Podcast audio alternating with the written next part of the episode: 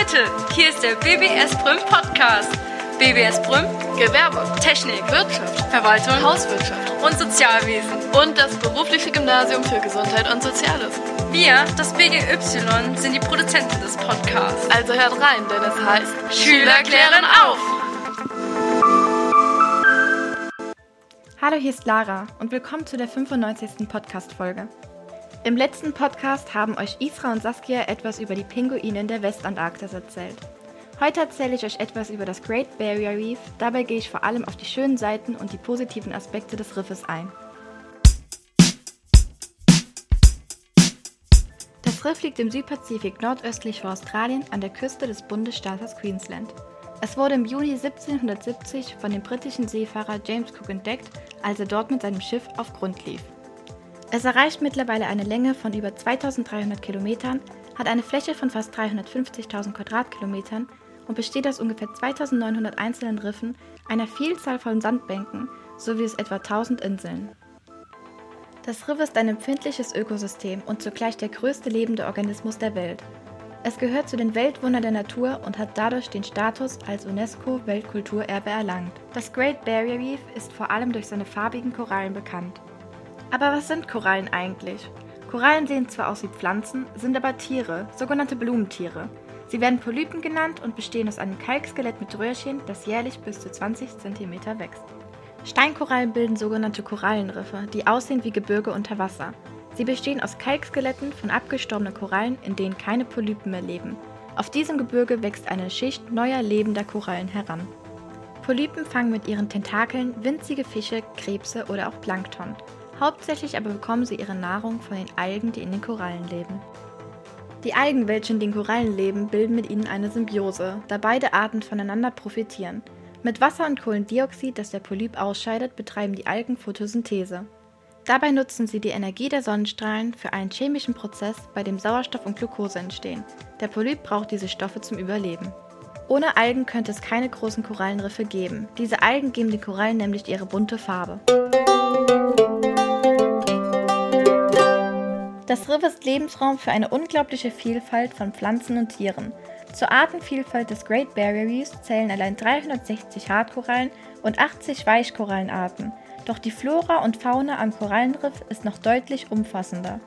So leben rund 1500 verschiedene Fischarten, 800 Stachelhäuterarten wie etwa Seesterne und etwa 5000 verschiedene Weichtiere vor Ort. Zusätzlich gibt es stolze sechs der sieben weltweit vorkommenden Arten der Meeresschildkröten sowie unterschiedliche Walgruppen wie beispielsweise der Buckelwal. Auch Seekühe und eine Vielzahl von Haien leben im Great Barrier Reef und finden hier ideale Lebensbedingungen. Insgesamt 215 Vogelarten und 500 verschiedene Formen von Seetang runden das Artenreichtum des Riffes ab. Viele der hier heimischen Lebewesen sind vom Aussterben bedroht, so zum Beispiel die Karettschildkröten sowie die pazifischen Suppenschildkröten. Letztere nutzen das Riff zur Eiablage und können dadurch ihre Art schützen. Ebenfalls vom Aussterben bedroht sind auch die Dugongs, eine Art der Seekühe.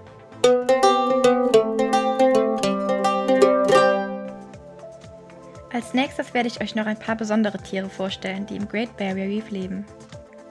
Die Riesenmuschel, die in diesem Riff beheimatet ist, zählt zur größten Muschel der Welt. Sie wird bis zu 1,5 Meter groß, kann bis zu 200 Kilo wiegen und kann 100 Jahre alt werden. Hai ist das wohl wichtigste Raubtier im Great Barrier Reef und spielt eine wichtige Rolle im Ökosystem des Riffs. Hier sind mehrere Haiarten zu Hause, wie zum Beispiel der Weichspitzei und der Schwarzspitzei. Trotz ihrer Größe von bis zu 1,80 Meter sind sie schüchtern und völlig harmlos. Der Napoleon-Lippfisch ist ein fleischfressender Fisch, der sich von wirbellosen Tieren und anderen Fischen ernährt. Eine kleine Anzahl ernährt sich von Plankton, Korallen oder Parasiten anderer Fische. Napoleon wechselt die Farbe in den verschiedenen Phasen seines Lebens.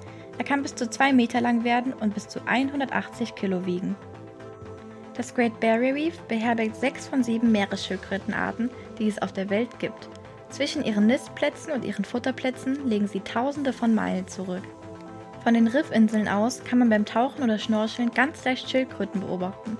Von Dezember bis März schlüpfen die Babyschildkröten, die ihre Reise ins Meer wagen. Zudem gibt es von Juni bis September Tausende von Walen, die die Ostküste Australiens entlang wandern. Die Buckelwale sind die größten Bewohner des Great Barrier Reefs, gefolgt von 30 anderen Walarten, die hier beobachtet werden können. Das Great Barrier Reef gehört zudem zweifelsohne zu den größten Tourismusattraktionen Australiens. Jährlich kommen etwa 2 Millionen Menschen, um sich dieses erklärte Weltnaturerbe anzusehen. Das gigantische Korallenriff kann dabei während eines Rundfluges bewundert werden, von Booten aus und natürlich unter Wasser beim Schnorcheln und Tauchen. Zusätzlich kann man mit einem Wasserflugzeug über das Heart Reef fliegen. Von oben bestaunt man nicht nur das reine türkisfarbene Wasser, sondern auch die Anordnung der Korallen, die sich auf natürliche Weise zu einem Herz geformt haben. Ich hoffe, mein Podcast hat euch gefallen. Im nächsten Teil wird Chiara euch etwas über die negativen Seiten dieses Riffs erzählen. Dabei geht sie vor allem auch auf die Korallenbleiche ein, durch die das Great Barrier Reef in Gefahr ist.